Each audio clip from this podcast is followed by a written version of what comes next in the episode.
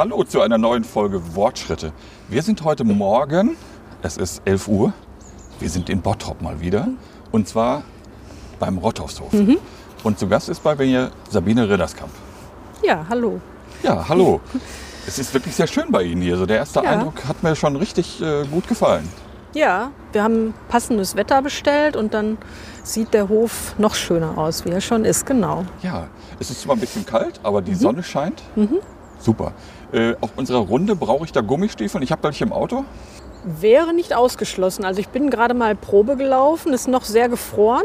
Deswegen werden wir nicht allzu tief einsacken. Ich glaube, die festen Turnschuhe gehen auch. Okay, dann weiß ich Bescheid. Dann legen wir los. Alles klar. Wortschritte. Evangelisch an Emscher und Lippe. Der Podcast mit Jörg Eils. Bitte stellen Sie sich doch mal kurz vor. Ja, Sabine Ridderskamp. Ähm, ich bin seit 2004 hier auf dem Rotthofshof in unterschiedlichen Funktionen. Habe ähm, mit dem als Leitung therapeutisches Reiten angefangen und ja, Ja. was ist mehr zu sagen? Also Ach, das finden wir schon heraus reicht schon, unterwegs. ne? Ja, ja. genau. Was ist Ihre vornehmliche Aufgabe hier? Ich bin Standortleitung mittlerweile. Das heißt, ich äh, kümmere mich um die Bereiche Landwirtschaft, therapeutisches Reiten mit der Pferdehaltung, Ja. den ähm, Bereich Hauswirtschaft und Lebensmittelverarbeitung, in denen alle Mitarbeiter ähm, sitzen ja und arbeiten. Und ich schaue, dass ich das koordiniere und neue Aufträge anvisiere, Ja. Planungen zusammenführe. Das klingt ja schon nach einem großen Aufgabenbereich. Das ist ein sehr großer und sehr vielfältiger Aufgabenbereich. Ja, das glaube ich. Ja. Äh, machen Sie sich zwischendurch auch auf den Acker oder sind Sie eher wirklich so eine Schreibtischproteto? Also ich bin durchaus auch mal auf dem Acker, vornehmlich äh, zweimal am Tag mit meinem Hund, um zu schauen, ob es irgendwelche Dinge gibt, die ich äh, noch nicht erfahren habe. Aber ich bin auch als in, Vertre in Vertretung für die Gruppenleiter unterwegs. Also wenn da tatsächlich mal ein personeller Ausfall ist, dann schaue ich, dass ich da einspringe und kann auch die Gruppenleitung in den Bereichen vertreten. Hm? Beschreiben Sie doch mal kurz, äh, was der Rotthofshof ist. Der Rotthofshof ist ein äh, ökologisch wirtschaftender landwirtschaftlicher Betrieb in Bottrop-Kirchhellen und ist Teil der Bottropper Werkstätten. Die Bottropper Werkstätten sind Werkstätten für Menschen mit Behinderung. Als Besonderheit haben wir hier, dass der Rotthofshof Menschen mit geistiger Behinderung und psychischer Erkrankung Ja. Arbeitsplätzen bietet, also Teilhabe am Arbeitsleben. Das gibt es in Deutschland nicht so häufig. Okay. Wie lange gibt es den Hof schon? Der Hof ist 1989 äh, vom Diakonischen Werk erworben worden und ist dann als Werkstatt aufgebaut worden. Damals noch ganz klein mit ähm, einer Gruppe, wenigen Teilnehmern, dem Werner Burhoff als Landwirt. Und ja, seitdem wird hier ständig ausgebaut, aufgebaut Ja. und auch verändert. Also das Diakonische Werk ist der Träger. Genau. Ja. Wie groß ist der Hof? Fläche haben wir 3,5 Hektar. Ja. Das ist für einen landwirtschaftlichen Betrieb sehr wenig. Es hat sich aber herausgestellt, dass die Arbeit direkt hier am Hof und mh, ja, ich sag mal, das Pachten von Flächen hat sich als nicht sinnvoll erwiesen. Also wir gucken, dass wir hier am Hof das, was wir verkaufen können, auch anbauen, Ja. weil wir dann die Menschen auch besser unterstützen können. Was sind die Schwerpunkte? Schwerpunkte ist natürlich Gemüsebau und ähm, in der Landwirtschaft und das therapeutische Reiten Ja. mit der Pferdehaltung. Also die Pferde werden hier auch versorgt von Fremdeinstallern durch unsere Beschäftigten. Und äh, ja, die Lebensmittelverarbeitung kann dann die Produkte, die hier unten erwirtschaftet werden, oben verarbeiten. Also wir haben wirklich eine Kreislaufwirtschaft. Wenn Ja. man hier schaut, rechts liegen die, liegt der Dung der Pferde Ja. auf den Johannisbeersträuchern, Ah. Die dann Johannisbeeren hoffentlich gut tragen Ja. im ähm, Sommer und die werden dann wieder verarbeitet zu Marmelade oben in der Lebensmittelverarbeitung und verkauft über den Bioladen oder Ja. die Online-Seite. Ist das normal, dass es sowas, äh, dass die Johannisbeersträucher an den Hängen angebaut werden? Weil es ist ja jetzt nicht flach. Genau, also hier ist natürlich der Vorteil, dass jeder, jeder Strauch äh, gleichmäßig Sonne abkriegt. Das ist so ein bisschen wie im Weinbau. Wir haben Ah. einfach die Fläche, die wir haben, versucht optimal auszunutzen. Ja. Und dieser Hang ist damals entstanden durch den Neubau, der 2004 gebaut wurde, wurde da ausgeschachtet und Erdreich wurde hier angereichert. Und dadurch ist dieser Hügel entstanden und wir haben dann nach und nach die Fläche Ja, zurückgeholt und wieder sinnvoll bewirtschaftet. cool.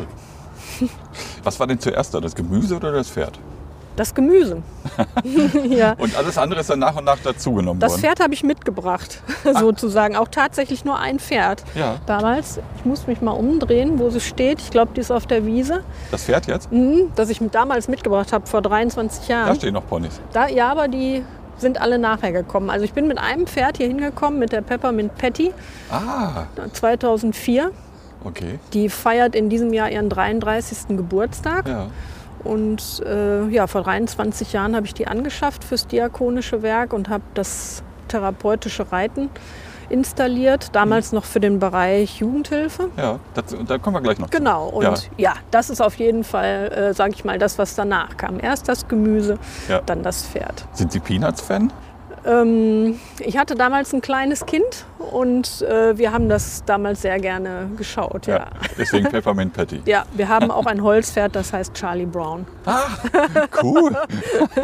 Ich glaube, ich habe da schon. Ist das das Holzpferd da vorne? Nein, das ist ja weiß. Nein, Ah, das Braune steht oben. Okay. Äh, wie viele Menschen arbeiten auf dem Rothofshof? Wir haben 55 Plätze für behinderte Menschen Ja. und es arbeiten 13 Fachkräfte am Ja. Hof. In welchen Berufen? Ähm, Wir haben eine Sozialpädagogin, das bin ich, als Standortleitung und mit äh, entsprechenden ähm, Zusatzausbildungen. Ich habe im therapeutischen Reiten die Zusatzausbildung damals gemacht. Und dann haben wir Fachkräfte in der Arbeits- und Berufsförderung. Wir haben ähm, ja in den jeweiligen Fachrichtungen dann Meister, also eine Hauswirtschaft, tatsächlich eine Hauswirtschaftsmeisterin. Ja. Ähm, die Hanna Jaschek ist hier im Bereich Pferdehaltung als Heilerziehungspflegerin staatlich anerkannt. Und ja, in den anderen Bereichen Gartenlandschaftspflege haben wir auch noch drei Mitarbeiter, die unterschiedliche Professionen haben. Ja. Ist das auch ein Ausbildungsbetrieb? Nein. Wir haben, ähm, also ich sag mal, die Fachrichtung ist ja nicht das Entscheidende hier auf dem Hof, sondern die pädagogische Ausrichtung, Ja. die Förderung der Beschäftigten. Und da liegt ja der Schwerpunkt drauf. Das, die Landwirtschaft ist ja nur Mittel zum Zweck, um die Menschen äh, am Arbeitsleben teilhaben zu lassen. Von Ja. daher sind wir kein Ausbildungsberuf, sondern sind Praktikumsstelle für Menschen in der Arbeits- und Berufsförderung zum Beispiel oder Ja. Ergotherapeuten, ähm, Heilerziehungspfleger, die finden hier Praktikumsplätze und werden dann somit auch ausgebildet. Wer wohnt hier auf dem Hof? Oder wohnt hier überhaupt jemand auf dem Hof? Wir haben eine Mietwohnung, genau, die ist aber an einen Mitarbeiter im Diakonischen Werk vermietet. Die, ich sag mal, die Wohnung gehört nicht zu der, ja, zum Hof selber. Ja. Und der normale Arbeitsalltag, man stellt sich ja wie bei auf einem Bauernhof vor, mit den Hühnern aufstehen. Ist das hier auch so? Ja, ich weiß nicht, ob der Mitarbeiter da oben mit dem Huhn aufsteht. Also wir fangen wirklich sehr früh an. Ich glaube, das ist die einzige Einrichtung im diakonischen Werk, wo es Schichtdienst gibt, weil wir Ah. uns wirklich an den Bedürfnissen der Tiere orientieren. Ja. Wir fangen also um 7 Uhr an. Das sind so die ersten, die dann auch in der Frühschicht die Pferde versorgen und die Hühner. Und wir, ähm, wir haben eine Schicht, die um 18 Uhr endet. Also auch die Beschäftigten passen sich da den Bedürfnissen der Tiere an. Ja. Bleiben wir erstmal bei der Landwirtschaft, bevor wir gleich zu den Tieren kommen. Äh, was wird alles angebaut hier auf dem Hof? Wir haben es gerade schon gehört, die Johannisbeeren.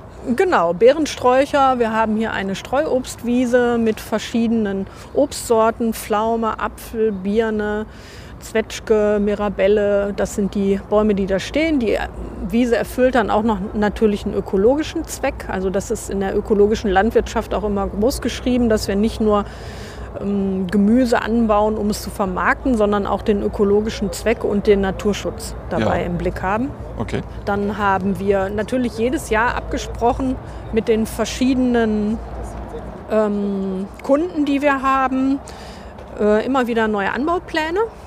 Wir sprechen das ab, was im Moment gefragt wird, versuchen viele verschiedene Obst- und Gemüsesorten anzubieten. Wir haben immer so zwischen 30 und 50 Kulturen Ah, im okay. Jahr. Also fest gehören natürlich Beeren, Sträucher und das Obst dazu. Die bleiben fest, Mhm. logisch. Und äh, ansonsten haben wir guten Absatz und gute Qualität äh, im Tomatenanbau. Das nutzen wir dann auch für die Tomatensoße, die wir in der Lebensmittelverarbeitung anbieten. Das Ah, ist ein okay. großer Verkaufsschlager. Mm, Gurken, Zucchinis, Kürbisse. In diesem Jahr das erste Mal Melonen werden Ja. wir probieren. Wir Also rundum alles. Alles, ja. ja. genau. Kann man sagen, wie viel Obst, wie viel Gemüse? Ist das halbe, halbe oder? Kann man das sagen? Es kommt ja immer darauf an, ob man ähm, setz dich mal. Setz dich, Lugo. Wir müssen dazu sagen, wir haben nämlich auch den Hund von Frau Ridderskamp Genau. dabei. Der sollte sich für ein Foto gerade setzen, macht er aber nicht. In die verkehrte Richtung würde ich sagen. Das auch noch, genau. Das hast du super gemacht. Aber fürs Foto ist es noch nicht so richtig. Aber wir gehen weiter. Genau. Ihr seid ein zertifizierter Hof. Genau. Biohof. Ja, Naturland zertifiziert und von der, der Abzert auch noch zertifiziert, genau. Was bedeutet das für den Verbraucher? Dass wir Standards einhalten müssen, die durchaus streng sind. Ja. Wir jedes Jahr kontrolliert werden, ähm, was den Warenfluss angeht. Also dass man sich darauf verlassen kann, dass man hier nicht nur saisonal und regional einkaufen kann. Also jeder kann vorbeikommen und sich unsere Arbeit anschauen, ist gerne willkommen. Darüber hinaus halt die Standards von Naturland in Deutschland erfüllt und Ja. ähm, das ist ein sehr hoher Biostandard. Ja. Jetzt habe ich gerade draußen am Hofladen gesehen, der macht bald zu. Warum? Genau. Ja, wir haben ein Problem mit äh, zum Schluss der Autobahn gehabt, die man jetzt vielleicht im Hintergrund so ein bisschen hört. A31. A31, Ja. genau. Die ist ähm, Autobahnabfahrt ist seit anderthalb Jahren geschlossen Mhm. und äh, hat dadurch bewirkt, dass auch die Kunden, die wirklich noch sich immer getraut haben, dann oder ja gewagt haben, hier rauszufahren, einen Wahnsinnsumweg fahren mussten, sodass wir eigentlich Okay. kaum noch nennenswerten Umsatz hatten. Ah, okay. Das heißt, wir haben jetzt die sowieso anstehende Rente des Mitarbeiters in dem Bereich kreativ genutzt, haben uns zusammengesetzt und gesagt, was machen wir? Wollen wir das Risiko eingehen? Haben dabei auch den Markt beobachtet und gesehen, dass auch tatsächlich die umliegenden Biohöfe Schwierigkeiten haben. Ja. Gerade die kleinen. Alles geht in die Discounter und ist da zu kaufen. Man muss sagen, in anderer Qualität. Ich, das wäre jetzt eine Frage von Ja? mir gewesen. Bieten die wirklich Bio an, auch wenn Bio draufsteht? Ist da wirklich Bio das, drin? Das auf jeden Fall. Ähm, es ist aber EU-Bio hat deutlich weniger mh, Qualitätsstandards als Deutschland-Bio zum Beispiel. Ah, ne? okay. Naturland ist noch mal größer. Ja. Und wenn man dann, natürlich wird das Bio angebaut, das, da ist auch nicht dran zu deuteln, die werden auch zertifiziert, ja. Aber die, der regionale Punkt, den wir hier jetzt haben und die kurzen Lieferwege Mhm. und äh, dann noch die soziale Komponente, dass wir Menschen mit Behinderung hier einen Arbeitsplatz bieten, das findet man natürlich dann nicht in Ja. solchen Läden. Und das kostet Geld, das muss man dann natürlich auch im Preis wiederfinden. Aber es ist ähm, letztendlich wirklich das Problem, dass mm, der Kunde eher faul ist und ja, sich, sag ich mal, freut darüber, dass man solche Produkte auch im Discounter findet. Ist ja wirklich schade, weil ihr wart ja mit einer der ersten hier in der Re Ja, Region. Ne? ja, das ist so. Wir waren ja in Bottrop, glaube ich, sogar der erste auf jeden Fall. Wir hatten ja dann auch einen Hofladen in, in der Stadtmitte eine Zeit lang. Ja. Den haben wir dann wieder geschlossen, weil er dann auch sich nicht mehr lohnte. Dann hat dann ein großer Bioladen ja auch eröffnet. Ja, das ist schon ein bisschen schade. Das, mm, ja, ich sag mal, das Trauern gehört auch ein bisschen dazu. Aber wir sind eigentlich immer sehr offen für Veränderungen, die dann auch ähm, ja, irgendwie so ein bisschen Lebensfreude wieder zurückbringen. Und wir haben gemerkt, wir, wir haben auch andere Talente und Sehr werden schön. jetzt Sehr- versuchen, sehr gut. werden versuchen, das einfach ja ein bisschen anzufeuern. 1000 Schritte. Das heißt, wo verkauft ihr dann in Zukunft eure, eure Produkte? Also wir beliefern die Bioläden, die hier in der Umgebung sind, die Ja. kleineren. Auf jeden Fall. Wir haben auch einen Edeka-Laden in Dorsten, der Produkte von uns anbietet. Und wir ähm, haben eine Online-Seite, wo man die Dinge kaufen kann. Ah, okay. Also man kann online bestellen. Ist das die berühmte grüne Kiste? Genau, die berühmte grüne Kiste. Und äh, die Dinge muss man nicht unbedingt in der Kiste kaufen, man kann sie auch einzeln kaufen, sehr individuell. Ja. Und das sind auch die Eier. Also die Huhnpatenschaft ist ja auch, ähm, sag ich mal, so ein Ding, was wir jetzt schon ein paar Jahre haben, was sehr gut läuft. Und Ja. Das gibt es immer zu Weihnachten, habe ich gelesen. Weihnachten und nochmal Mitte des Jahres, genau. Okay. Ja. Wird das gu- gut angenommen? Das wird relativ gut angenommen, ja. Wir mussten jetzt auch wieder die Preise nochmal anpassen, weil das Futter so teuer geworden ist. Dann war, waren doch schon viele Rückfragen dabei, aber doch, der Kunde schon, der nimmt das schon gerne an. Und Ja. die fragen auch, ähm, also die besuchen ihre Hühner. Ne? Die Menschen kommen ihre Hühner besuchen und haben den Namen gegeben und Echt? rufen am Zaun. Ah, okay. Ja, das ist schon, ist schon sehr witzig. Äh, klar, mit den Preisen, das hat man ja auch mitbekommen. Also selbst wenn ich auf dem Markt irgendwie Ja. einkaufen gehe, also irgendwann war das mal 3,50 Euro für so ein XL-Ei. Ja. Heute sind es dann 4,80 Euro oder Ja. so für so einen 10er-Pack. Ja. Ne? Also das ist schon extrem Ja. gestiegen halt. Ne? Ja, und m, tatsächlich ist hier garantiert, wo die herkommen. Ne? Also Ja. Der Hühnerwagen steht hier auf der, Misch, auf der Streuobstwiese. ja. Ja, man kann das Huhn besuchen und kann anschließend die Eier kaufen. Also noch transparenter geht es eigentlich nicht. Cool. Kommen wir nochmal zur grünen Kiste. ja, Wie, wie teuer ist so eine grüne Kiste? Und die kann jeder bestellen im Grunde. die kann jeder bestellen, sicher. Also wir bieten im Moment in äh, einer Größe von 20 Euro an. Wir haben jetzt Februar, da ist natürlich äh, im Moment nicht viel zu wollen, was Ja. Gemüse anbelangt. Wenn wir jetzt hier auf den Acker gucken, der ist gut vorbereitet für das Gemüse, was im März jetzt in den Boden kommt. Ja, Ist gedüngt worden, ja man riecht es auch zwischendurch. aber es riecht hervorragend. Es ist auf jeden Fall nicht schlimm. Nee, genau. Es ist nicht so schlimm, dass man die Augen kneifen muss. Nämlich auch jetzt hier der eigene Mist. Ja. Das heißt überwiegend Pferdemist und Hühnermist, den wir hier Ah, auf, okay. dem, auf dem Feld haben. Ne? Der kommt von oben und wird hier direkt ausgebracht. Ja. Und Das ist echt ein Kreislauf bei, das bei ist ein? Kreislauf, ja. Also sehr sichtbar. Man kann hier auch viel lernen, einfach nur, wenn man eine Hofführung macht und sich Ja. einmal alles zeigen lässt, dann kann man die Dinge relativ schnell verstehen und ähm, ja, erkennt auch die Sinnhaftigkeit. Ich kann mir nicht aussuchen, was in die Kiste kommt. Ne? Die Kiste ist fix, genau. Wir suchen aus, was in die Kiste kommt. Ähm, Das ist der Vorteil, dass wir wirklich dann ganz nah am Acker arbeiten. Wir gucken, was ist fertig und tun das in die Kiste. Ja. Wenn man individuell bestellen möchte, kann man das aber auch machen. Also ich kann jede einzelne Gemüsesorte oder Obstsorte auch einzeln bestellen. Also das ist schon möglich. Das ist möglich, auf Ja. jeden Fall, ja. Warum sollte ich eine grüne Kiste bestellen? Ja, da gibt es viele Gründe. Ne? Also Ja, erstmal gesunde Ernährung, regionales Gemüse, Ja. saisonal.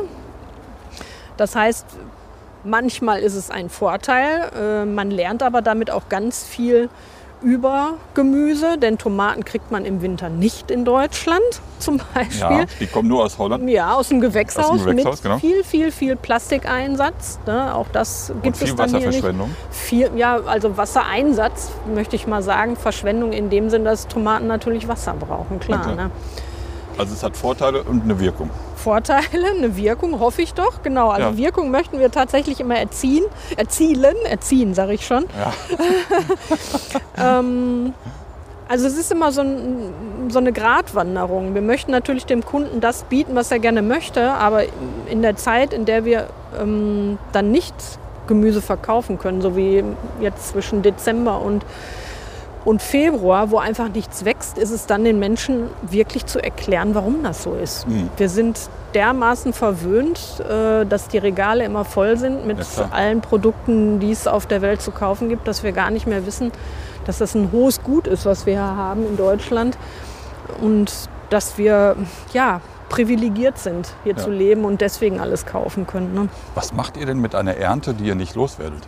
Ja, wir haben ja zum Glück eine Lebensmittelverarbeitung. Ja, Na, das ist ja der Vorteil. Das für die heißt, Küche. Genau, wir verarbeiten die Dinge und machen äh, daraus tatsächlich Produkte. Dazu sitzen wir auch ganz häufig zusammen und überlegen, was kann man machen aus. Ja. Ja, wir haben sehr viele Hokkaido- Hokkaido-Kürbisse. Hm. Was kann man daraus machen? Wir haben viel zu viele Beeren und zwar morgen. Was möchtest du damit machen? Ja. Ähm, und dann entstehen da Produkte. Also wir haben im Sortiment äh, ein Kürbisgranola zum Beispiel, also Ah, ein, Müsli. ein Müsli, genau, mit getrockneten Kürbisanteilen und das ist super lecker. Ja. Wir haben ähm, Produkte, die wir dann auch vielleicht mit, mit Kooperationspartnern zusammen entwickeln. Heute war noch ein, ein Bauer da, aus dem Biobauer aus der Nachbarschaft, der mit uns überlegt hat, zusammen, was wir mit seiner Hanfernte zum Beispiel anfangen können. Okay. Und ähm, ja, das ist ein kreativer Prozess, der sich entwickelt, weil wir uns alle schon aber lange kennen, geht das sehr schnell. Ja. Und dann werden Sachen vorgekocht. Also der Hanf ist heute schon zum Beispiel in der Küche und wird verbacken. Wir Okay. gucken, was geht damit, um einfach ganz schnell Produkte zu entwickeln, die wir, ähm, die wir dann auch gut vermarkten ja, können. sehr schön. Letzte Frage für diesen Blog. Mhm. Wenn Sie ein Gemüse wären, welches wären Sie? Ich könnte mir vorstellen, ich wäre eine Zwiebel. So vielschichtig. Ein Gemüse.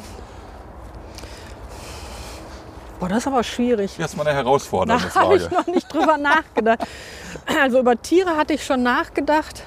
Tatsächlich ein Gemüse. Ich glaube, ich wäre ein Apfel. Warum? Ich könnte abhängen.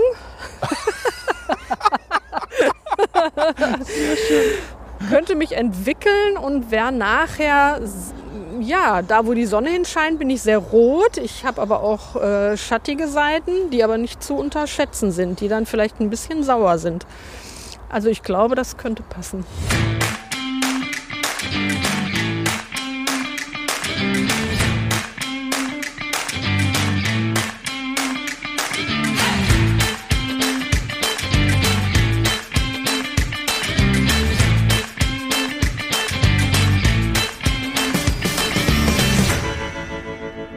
Welche ist die schönste Jahreszeit auf dem Hof? Ich finde alle toll. Warum? weil ähm, jede Jahreszeit tatsächlich ihre Eigenheiten hat. Natürlich liebt, liebe ich auch den Frühling. Ich wollte gerade sagen, man liebt den Frühling, weil man aus dem Winter natürlich so ein bisschen Hunger hat auf Sonne und man Ja. sieht es sprießen und Ja. jetzt auch die Schneeglöckchen ähm, wachsen hier überall. Das ist natürlich toll. Aber ich mag auch ähm, den Herbst ganz gerne, wenn die Blätter sich färben und man ähm, eine große, große Ernte hat, wenn es gut läuft und äh, ja, die Dinge, die man geplant hat, einfach so ein bisschen rekapitulieren kann und überlegt, wie ist es gewesen und finde ich ganz toll. Der Winter, wenn er denn ein Winter ist, dann, äh, ja, ich, jeder denkt sofort an Schnee. Das gibt es ja hier in Deutschland kaum noch, dass wir Schnee haben. Genau. Aber es ist so ein bisschen Ruhe. Also Mhm. ich habe im Winter tatsächlich ähm, auch immer viel draußen, natürlich mit dem Hund unterwegs und äh, arbeitsbedingt auch. Aber ich ähm, freue mich auch, ein Buch lesen zu können und äh, einfach mal mich auszuruhen und das Gartenjahr wieder zu planen. Ja. Was lesen Sie? Mm, Alltagsgeschichten gerne tatsächlich. Also, Also Biografien? Mm, Biografien Ja. oder mm, ja, also eigentlich alles querbeet, wo einfach eine schöne Sprache zu finden ist. Ich Hm. versuche immer, mir Tipps zu holen von Freundinnen, die schon gelesen haben, weil ich mir kaum Zeit nehme, mich Ja. selber gut zu, gut zu informieren. Und ähm, ja, mich interessiert schöne Sprache, bildliche Sprache. Und dann kann es ein Krimi sein, dann kann es aber auch eine Biografie sein oder einfach eine schön aufgeschriebene Geschichte. Ja. Biografien mag ich auch wirklich sehr gerne. Mhm. Letztens habe ich die von Judith Holle-Feuerfernes gelesen. Wunderbar. Ganz Und großartig. die macht auch noch gute Musik. ja, das kommt noch erschwerend hinzu. Oh, das muss ich ja, das ist ein guter Tipp. Da werde ich Ja, mich bitte. mal dranhängen. Wir haben es gerade schon gehört. Ihr baut nicht nur etwas an, Mhm. ihr habt auch Tiere. Ja, Welche Tiere und wie viele insgesamt? Welche Tiere? Wir haben Hühner, 180 Stück, die in einem offenen Stall, in einem mobilen leben. Ja, Wir haben Pferde, eigene und Einstaller, die, das müssten zehn, ja, zehn Stück sind es zurzeit. Zehn Pferde. Dann mit Peppermint Patty. mit Peppermint Patty, genau, dem 33-jährigen. Echt? 33 Die Jahre? wird jetzt 33 Jahre. Mhm. Wie alt werden Pferde ins- so in der Regel? Ich hoffe 100.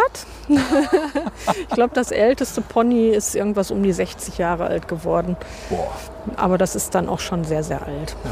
Mhm. Warum habe ich immer gedacht, dass Pferde so 20, 25 werden? Das sind die Sportpferde, die leider Ah. nicht besonders alt werden, weil der Mensch da eine andere Idee hat, was Nutzung angeht. Das heißt, weil die zu viel beansprucht werden. Ja, das ist so. Ja, Ah, die, also okay. viele Sportpferde leiden an Magengeschwüren. Fast Okay. 90 Prozent. Und ja, denen geht es in dem Sport nicht besonders gut. Ist Stress halt. Ne? Mhm. Und wir versuchen, Stress zu vermeiden und ja, die Pferde gesund zu erhalten. Ist schon ein gutes Alter und ich hoffe tatsächlich, sie wird noch richtig alt. Dann drücke ich mal kräftig den Daumen. Ja. Äh, über die Huhnpatenschaft haben wir gerade schon gesprochen, also Mhm. über die Hühner. Kommen wir zum therapeutischen Reiten.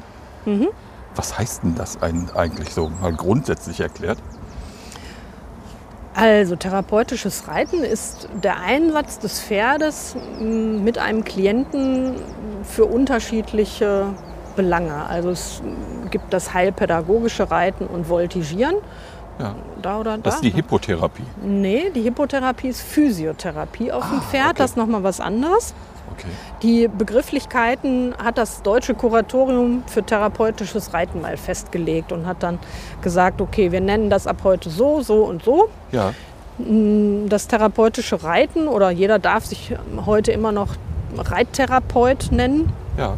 Jetzt Das kommt ist gerade ein bisschen richtig Wind auf. Mhm. Es ist kein geschützter Begriff. Ja, Wir haben uns deswegen dem Kuratorium angeschlossen schon vor langer Zeit. Ich hatte damals die Ausbildung gemacht, habe ja auch das Pferd mitgebracht, das erste und habe auch das therapeutische Reiten hier auf den Hof geholt. Also es gibt das heilpädagogische Reiten, das wird durch Pädagogen durchgeführt und beschäftigt sich mit den sozialen und emotionalen Befindlichkeiten und Förderungen Mensch und Pferd oder Mensch Ja. mit dem Pferd. Hippotherapie ist Physiotherapie auf dem Pferd. Das wird durch Physiotherapeuten ausgeführt. Das macht bei uns auch eine Dame, die extern ja. kommt. Physiotherapie auf dem Pferd heißt das aber, dass es durch die Bewegung auf dem Pferd kommt, oder? Genau. Ja, auch man bewegt auch den, ähm, ich sag mal so, die Arme oder die Beine noch vom ähm, noch, noch selbstständig, aber tatsächlich die Bewegung des Pferdes auf den Körper des Kindes oder des Erwachsenen, der drauf sitzt, ne, durch die Gangart, Schritt, Ja. ähm, wird dann genutzt vom Physiotherapeuten. Ist das so eine, also eine Art Dressurreiten? Nee, Nee. Die Hippotherapie ist zu 100 Prozent im Schritt. Es ist eine hohe Taktung, 120 Schritte pro Minute. Also ist, das schon ordentlich. Das ist ordentlich. Kann man ja mal versuchen zu Das ist also schon ein laufen. richtig gutes Tempo. Und ähm, die Bewegungsimpulse sind ähm, schon dreidim- dreidimensional. Das heißt, es wird jeder Muskel im Körper durchbewegt.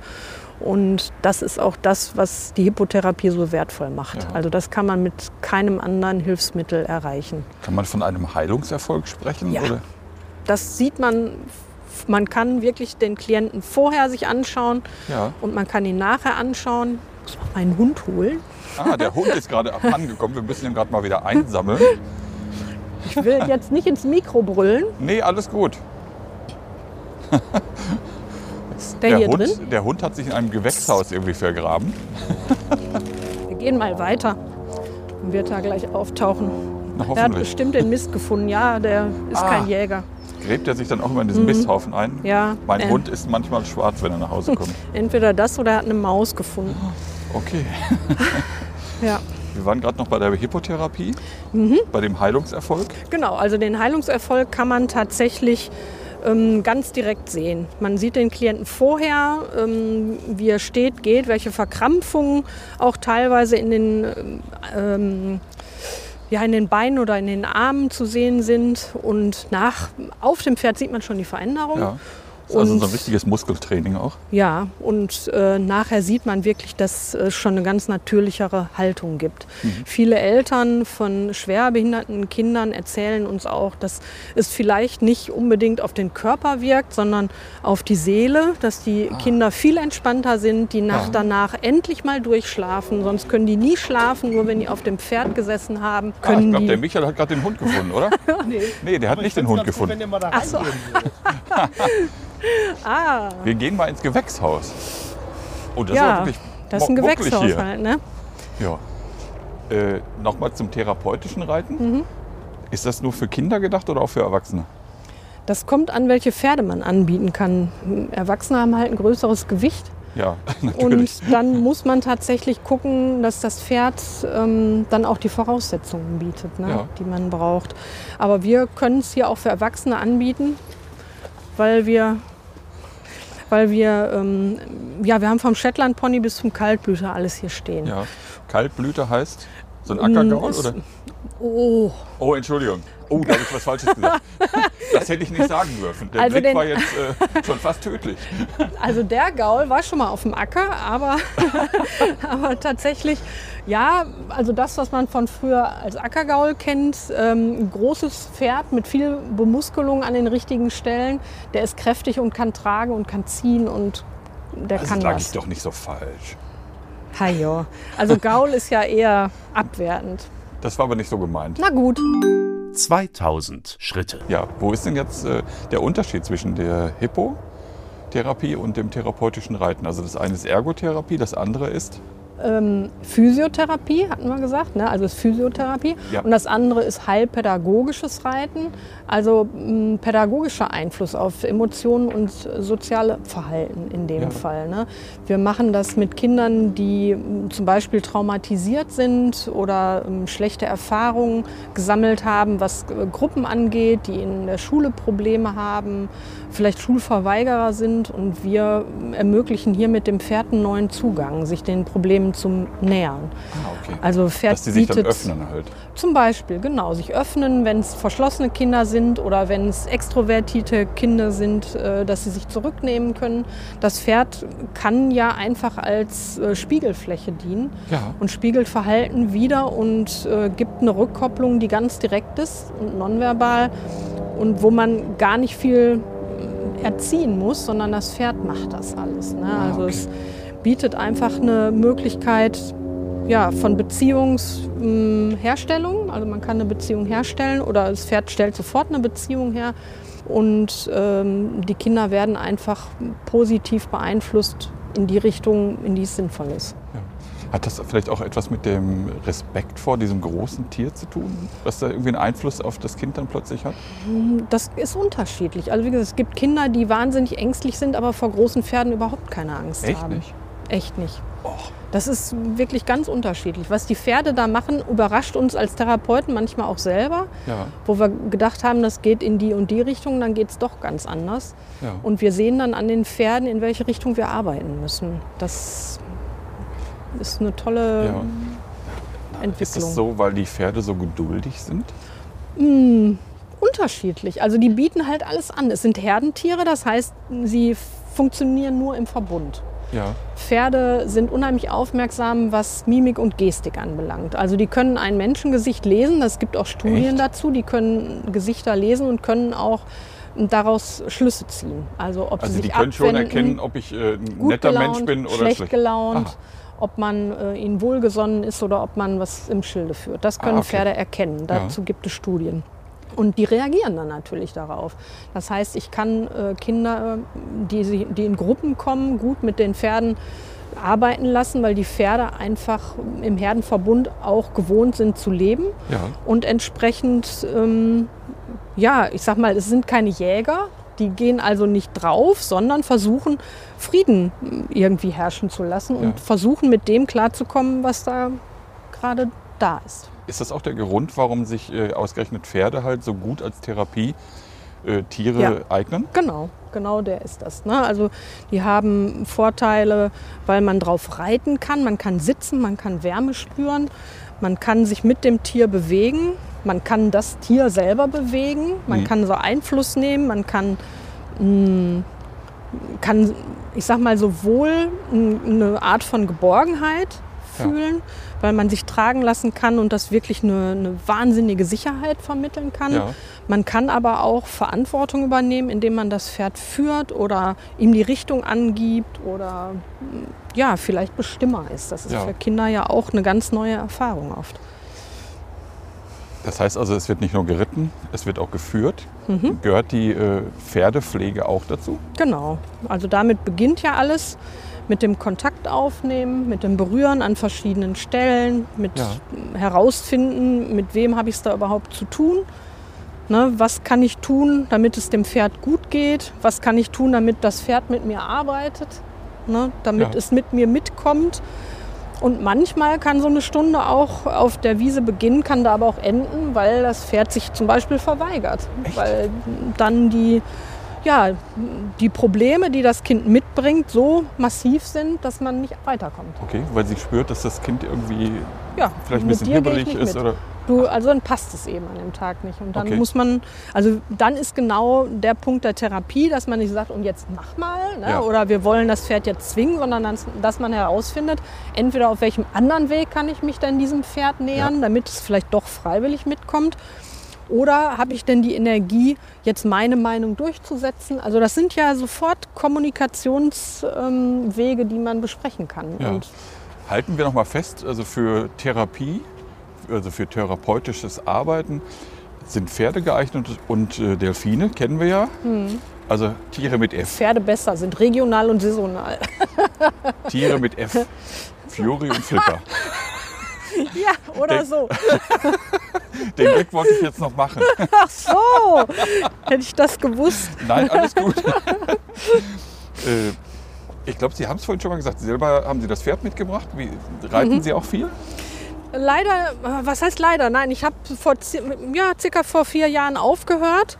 Ich weiß auch nicht selber so genau warum. Also es hat mir keinen Spaß mehr gemacht. Ich hab, ähm, bin früher geritten, ich habe die Reitabzeichen gemacht, die Voraussetzungen ja auch waren für die Arbeit mit dem Pferd, was sehr sinnvoll ist. Ich habe Trainerscheine gemacht, ich habe den Richter gemacht. Ähm, das heißt, ich bin gut qualifiziert. Ja, also Prüfungsrichter. Ne? Und wenn Ja. auf Turnieren kann ich jetzt da sitzen und gucken, ob die auch alles gut machen. Ähm, und tatsächlich aufgehört vor vier Jahren. Ich habe mich mittlerweile dem Naturgarten verschrieben. Also Ah, okay. ich habe meine, ich, vielleicht habe ich es auch lange genug gemacht. Ich bin jetzt 40 Jahre fast geritten Ja. und ähm, ja, vielleicht muss ich jetzt mal ein bisschen Energie in den Naturgarten stecken. Nochmal 40 Jahre und dann reicht das vielleicht. Aber Sie waren mal ein Pferdemädchen. Total, ganz, ganz furchtbar. Warum Ganz ist es denn so, dass äh, man wirklich nur noch Mädchen auf dem Pferd antrifft und weniger Jungs? Aber das haben wir gar nicht so. Wir haben tatsächlich ausgeglichen. Also bei uns arbeiten zum Beispiel genauso viel Männer wie Frauen Ah. in dem Bereich. Mm, ja, da gibt es ja verschiedene, verschiedene ähm, Erklärungen zu, warum Frauen oder Mädchen da so drauf reagieren. Ich glaube, es ist tatsächlich diese Emotionalität, die Pferde haben und mm, die, die vielleicht die Mädchen, die, die ja doch eher unterdrückt werden oder still sein müssen und brav sein müssen, die können die besser lesen. Okay. Ich glaube, die Jungs, die werden ja auch bestärkt darin, nach vorne zu gehen und ne, sei kräftig, sei stark und Indianer weinen nicht. Und diese Geschichten, die hören nicht so gerne zu. Und Pferde muss man, wie gesagt, lesen können. Und wenn man dieses Erfolgserlebnis einmal hat, dass man durch Stille und durch Zuhören und Hinsehen und Zuwendung eine Rückkopplung kriegt, dann ist das natürlich total erfüllend. Ne?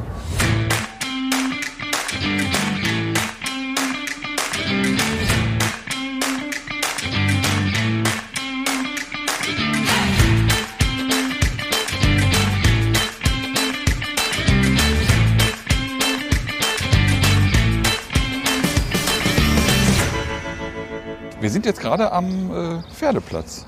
Ja, Das ist schon ein kräftiges Pferd hier. das ne? ist unser Kaltblüter, genau. ah, Und wie Sie ich habe einen Blick für Pferde. Das ist ja un das ist ein Traum. ein Traum. Das Pferd folgt, Ja, ohne geführt zu werden. Ne? Also das ist Kommunikation auf höchster Ebene. Und das ist jetzt gerade eine Reitstunde, die die Kollegin Hanna Jaschek gibt für zwei Beschäftigte, die hier vom Hof sind. Die eine Ja. arbeitet im Bioladen, die andere ist im Bereich Pferdehaltung. Und die hatten sich wohl heute Morgen gewünscht, Freiarbeit zu machen mit den Pferden.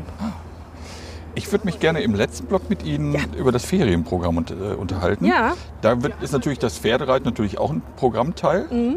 Was bieten Sie dort in den Ferien an? also wir haben ähm, Reitabzeichenkurse in den Sommerferien. Ja, Osterferien haben wir den Pferdeführerschein. Das kommt jetzt als nächstes.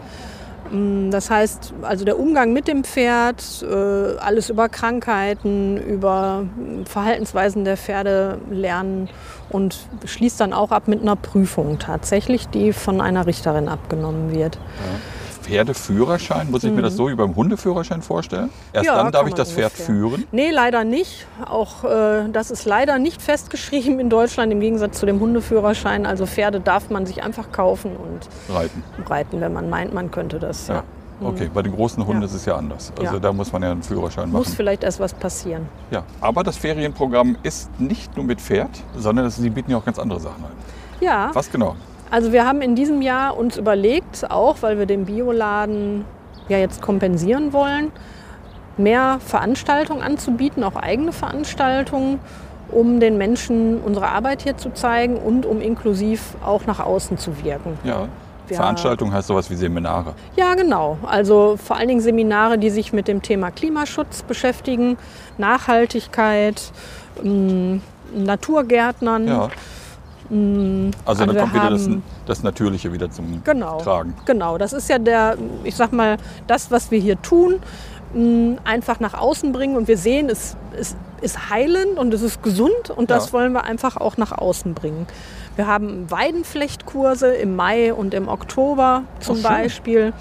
Wir haben ein, Eine alte Handwerkskunst. ja, eine alte Handwerkskunst und wird auch von einer Meisterin tatsächlich durchgeführt, ähm, die ich kennengelernt habe in Rasfeld. Und Ja. die wird hier zwei Kurse geben, die dann auch angeboten werden für externe Besucher ähm, und die inklusiv sind. Das heißt, Menschen mit und ohne Behinderungen können einfach daran teilnehmen. Wir haben die Rahmenbedingungen so geschaffen, dass das funktioniert. Ja. Kommen wir nochmal zurück zum Ferienprogramm. Mhm. Äh, Gehört ja dazu, ne? Weidenflechtkurs zum Beispiel. Okay. Dann haben wir Das, Ausstellungen. das heißt, es richtet sich nicht nur an Kinder, sondern auch Erwachsene? Genau, auf jeden Fall. Also die Kurse sind, ah ja, da ist er. Die Kurse sind äh, überwiegend für erwachsene Menschen gedacht jetzt. Ja. Das Ferienprogramm, die ähm, Reitferien sind für Kinder gedacht. Ja. Bis zu 14 Jahren tatsächlich. Wir haben im Sommer dann noch das Reitprogramm mit den Reitabzeichen, drei Wochen in den Sommerferien, wo man sich anmelden kann. Das ist auch alles auf der Homepage hinterlegt. ja. Sagen wir nochmal eben gleich die Adresse. www.rothoffshof.de Dann haben wir das auch schon untergebracht. Ja. Und in den Herbstferien bieten wir eine Abenteuerwoche an. Die Abenteuerwoche ist eine Ferienwoche, die sich mit dem Thema Bauernhof beschäftigt. Rundum, also Bastelprogramm, Pferde, Hühner, Ernten und Verwerten, Ja. Backen, alles, was man, was man um den Bauernhof sich nur vorstellen kann. Und da machen wir es immer so, dass wir Plätze auch zur Verfügung stellen für Familien, die sich das nicht leisten können. Also die sind Ja. sozial noch mh, refinanziert. Wir haben mh, Spenden gesammelt für diese Geschichten und wollen dann immer schauen, dass wir möglichst jedem Kind das anbieten können. Oh, schön. Mhm. Was lernen die Kinder dabei? Dass Hühner nicht auf der Stange sitzen, Joghurt nicht aus dem Plastikbecher oder was lernen die dabei? Na, Hühner sitzen ja schon auf der Stange, wenn sie schlafen. Okay, Also unsere schon. aber der Joghurt, der Joghurt kommt nicht die, aus dem Becher. Die, genau, die lernen das. Also der wächst nicht im Becher. Der wächst nicht im Becher, nein, genau. Und Spinat ist nicht rechteckig. Ja, also sowas, sowas zum Beispiel, genau. Oh, mit Eistückchen versehen. Genau, der gute Blub. Ja, Ja. bitte. Hab, Das lernen die Kinder, ja, das ist das, genau das. Ernten und verwerten. Also das, was wir hier jeden Tag lernen, dass wir etwas anpflanzen können und am Ende der Woche kommt vielleicht schon die kleinen Kresse-Samen aus der Erde raus. Ja. Ne? Dass wir mh, mit Holz basteln. Also wir nehmen viel Naturmaterialien, die wir einsetzen. Wir lernen was über Vögel, Insekten, über Gemüseanbau, über die Tiere Ja. alles, was man, was die Kinder natürlich vorgeben. Das Programm wird immer so ein bisschen danach gerichtet auf, was die Kinder sich wünschen. Wir haben viel Ja. vorbereitet. Ja, und dann wird es immer sehr bunt und sehr wild in der Woche. Gehört, das, gehört das Essen machen dann auch dazu? Also Ja, erst den. Hm, Salat pflücken und dann äh, ihn andere genau, auch anrichten? das oder Backen gehört dazu, ne? Ja. dass, die, dass die Kinder dass die Kinder tatsächlich das, was sie hier vorher dann auch ähm, vielleicht geerntet haben, dann in den Backwaren wieder verarbeiten. Wir gucken gerade noch mal nach dem Hund. Ja. Der ist nämlich noch weit hinter uns. Ich glaube, jetzt kommt er. Der Hund horcht nicht. Darf ich mal rufen? Ja, bitte. Luber Cup! Dann So, ist das da kommt, Problem kommt der erledigt. Hund. Mir sind die Ohren gerade weggeflogen, aber ansonsten alles gut. Yeah! Wir waren gerade eben beim selber zubereiten. Mhm. Ich glaube, Sie haben gerade was vom Backen erzählt. Genau, die Kinder, die äh, backen dann auch mit der Marianne hier oben in der Küche. Und äh, ja, wir machen auch Müsli mit denen zusammen oder wir haben Meisenknödel im letzten Herbst mit den Kindern gemacht und haben die dann aufgehängt. Also die lernen einfach nebenbei bei den Sachen, die sie machen, noch was über Umwelt oder Ernährung. Ja. Und ja, Was stellen Sie fest, was für einen Bezug haben Kinder heute noch zur Natur? Zu wenig, genau. Also tatsächlich weniger. Ich äh, bin ja jetzt auch schon ein paar Jahre dabei und es ist nicht nur so, dass der Bezug zur Natur deutlich weniger und geringer geworden ist. Sehen tatsächlich mh, oder kennen sich weniger aus mit den Dingen, die sie eigentlich umgeben. Also Insekten, Wachstum, Ja. Jahreszeiten. Das sind alles Dinge, die Kinder lernen müssen. Das war früher selbstverständlich. Ja. Dass man im, sich im Winter eine warme Jacke anzieht, das muss man heute dazu sagen. Okay. Und man lernt oder sieht es auch im Bewegungslernen. Also das ist massiv geworden. Kinder können nicht mehr rückwärts laufen, die können nicht mehr, können nicht mehr balancieren. Ja. Ähm, ja, die Leistungen insgesamt, die sind, können nicht mehr so weit springen, die können, können einfach viel weniger. Und das ist so wichtig, dass wir das hier anbieten. Und wir haben halt genug Platz und wir Ja. haben tolle Mitarbeiter, die, die können das. Und da bin ich, ja, ich hoffe, dass wir da ein bisschen entgegenwirken können. ja. Was muss man tun, um Kinder wieder für die Natur zu interessieren, um sie von der Playstation wegzukriegen? Also ich glaube, man muss sie einfach nur lassen. Okay. Ich glaube, das ist ein natürliches Verhalten, was wir wecken müssen. Man muss natürlich achtsam sein als Elternteil, dass man den eigenen Umgang mal überprüft. Wie gehe ich eigentlich mit Medien um? Ja. Und dass man ähm, sich auch gut damit beschäftigt, was passiert eigentlich, wenn dieser Medienkonsum auf mein Kind trifft. Und man muss ihnen einfach die Gelegenheit bieten. Man muss den Spaß, den eigenen Spaß auch vielleicht wieder wecken. Ja. Also ich habe das Gefühl, dass äh, Kinder heute gar nicht mehr auf Bäume rumtouren. Ich habe das Gefühl irgendwie, dass sie nicht mehr in der Matsche rumtouren. Also all Ja. das, was äh, unser eins noch irgendwie durfte und äh, gemacht normal, hat. ne? Ja, das gehört irgendwie dazu. Ne? Ja. Und das ist natürlich auch so. Deswegen ist wahrscheinlich auch die, ja, die Schwierigkeit, dass sie eben keinen Trommelskopf mehr können und und und halt. Ne? Ja. Ja. Ja, auf jeden Fall. Könnt ihr denn Veränderungen feststellen, wenn die Kinder jetzt eine Woche bei euch waren? Dass sie äh, anders sind, als äh, äh, rausgehen, als sie reingekommen sind? Also ich glaube, das ist es, was uns ähm, solche Freizeiten überhaupt machen lässt. Ja. Tatsächlich ähm, war es super anstrengend letzten Herbst. Wir haben noch fünf Kinder mehr aufgenommen, als wir eigentlich aufnehmen konnten, weil, so, weil der Bedarf so groß war. Und dann haben wir gesagt, komm, wir machen das. Und dann haben wirklich alle Mitarbeiter hier ähm, mit hohem Energieaufwand die Kinder mm, ja, beschäftigt, äh, bespaßt, haben Dinge mit ihnen zusammengelernt. Wir mussten die Gruppe natürlich auch führen. Das ist ja in so einer großen Gruppe, auch das können Kinder ja nicht mehr. Mhm. Also Zeltlager mit 25 Kindern, das machen die ja heute gar nicht Ja. mehr. Ne? Und ähm, Das heißt, die übernachten noch eine Woche hier. Nee, die, nee, nee, aber alleine tagsüber das zu schaffen, Ja. dass wir eine Gruppe sind und Regeln einzuhalten und Ja. sich ähm, vielleicht auch mal zu streiten und nachher aber auch wieder zu vertragen, das gibt es kaum noch, Ja. muss ich feststellen. Und wie gesagt, der Energieaufwand war wahnsinnig hoch und wir machen es in diesem Jahr wieder, weil wir alle nachher mit Pipi in den Augen da rausgegangen sind, weil es da Erlebnisse bei gab, die wir uns heute noch erzählen und sagen, mein Gott, weißt du noch wie? Ne? Und Hast wo man du, die Veränderung Story für uns? Also es war ein Mädchen dabei, die äh, kam erst am zweiten Tag dazu, kam aus äh, der ärmsten Stadt im Ruhrgebiet. Ich sage jetzt den Namen mal nicht dazu, Meinst du Gelsenkirchen? keine Antwort. Und die, ähm, Das ist ja statistisch erwiesen. die kam hier mit großen Augen auf diesen Hof, war Ja. auch über eine, eine Betreuerin gebracht worden, die gesagt hat, das tut ihr bestimmt gut. Und es war noch ein Platz, weil ich sage, ja, wir nehmen sie mit. Ne? Ganz Ja. liebes Mädchen, ja, ja, war sie auch. Die war so begeistert, die war so äh, tief berührt davon, dass sie auf einem Bauernhof sein durfte, dass es Menschen gab, die sie angesprochen haben, die nett zu ihr waren, die Dinge mit ihr gemacht haben. Die hat jeden Tag Geschenke mitgenommen, weil sie so viel gebastelt hat. Dann Ja. hatte sie die Meisenknödel im Tontopf und hat gebacken. Und Am letzten Tag hat sie so gebettelt. Die hat jeden Mitarbeiter, darf ich nächstes Jahr wieder mitkommen? Darf ich, bitte darf ich wieder, könnt ihr wieder, darf ich wieder mitkommen? Das war so herzergreifend. Schön. Also das, das sind einfach die Dinge, die einen dann motivieren, das auch weiterzumachen. Ja. 3000 Schritte. Sie haben Ihr Ziel erreicht. Gibt es noch frei? frei Ja, gibt es? okay. Ja, das ja, ja, Nuscheln gibt oder es das, noch. das, Fehler, das fehlerhafte Sprechen des Moderators gleich unterbrochen.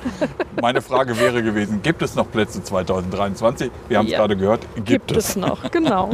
Und Sie können sich auf der Webseite anmelden, die wir schon benannt haben. Ja. Wir sind eigentlich schon durch. Ich, Können ja noch mal zu den Hühnern gehen. ja, sehr gerne. Wa- Was geht Ihnen vor, wenn Sie die Kinder so toll äh, auf dem Hof hier sehen? So ausgelassen spielen, herumtollen. Ja, das ist für mich eigentlich das, was, äh, was ganz natürlich ist. Also ich versuche da vielleicht auch die eigene Kindheit so ein bisschen mh, oder das, was mir gut getan hat und was mich heute noch glücklich macht, mh, auch den Kindern bieten zu können. Ja, Ne, ich ähm, versuche die Natur so ein bisschen in die Stadt zu bringen. Also wir sind zwar hier in Bottrop, Bottrop Kirchhellen und es ist sehr ländlich, aber mh, wann steht man schon mal neben einem Huhn?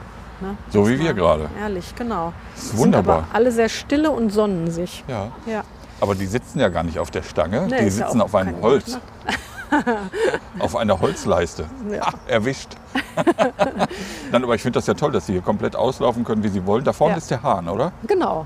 Da Ja. ist Herbert der Hahn. Ja. Und der macht auch morgens früh richtig Rabatz. Herbert der Hahn. Auch Ah, sehr ja. schön. ja, der macht richtig Rabatz. Also Singt der der auch so wie schon- Herbert Grönemeyer? Naja, aber ist so schön.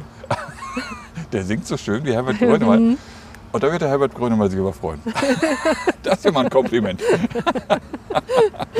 Nein, Ja. Ich finde es einfach wirklich toll hier.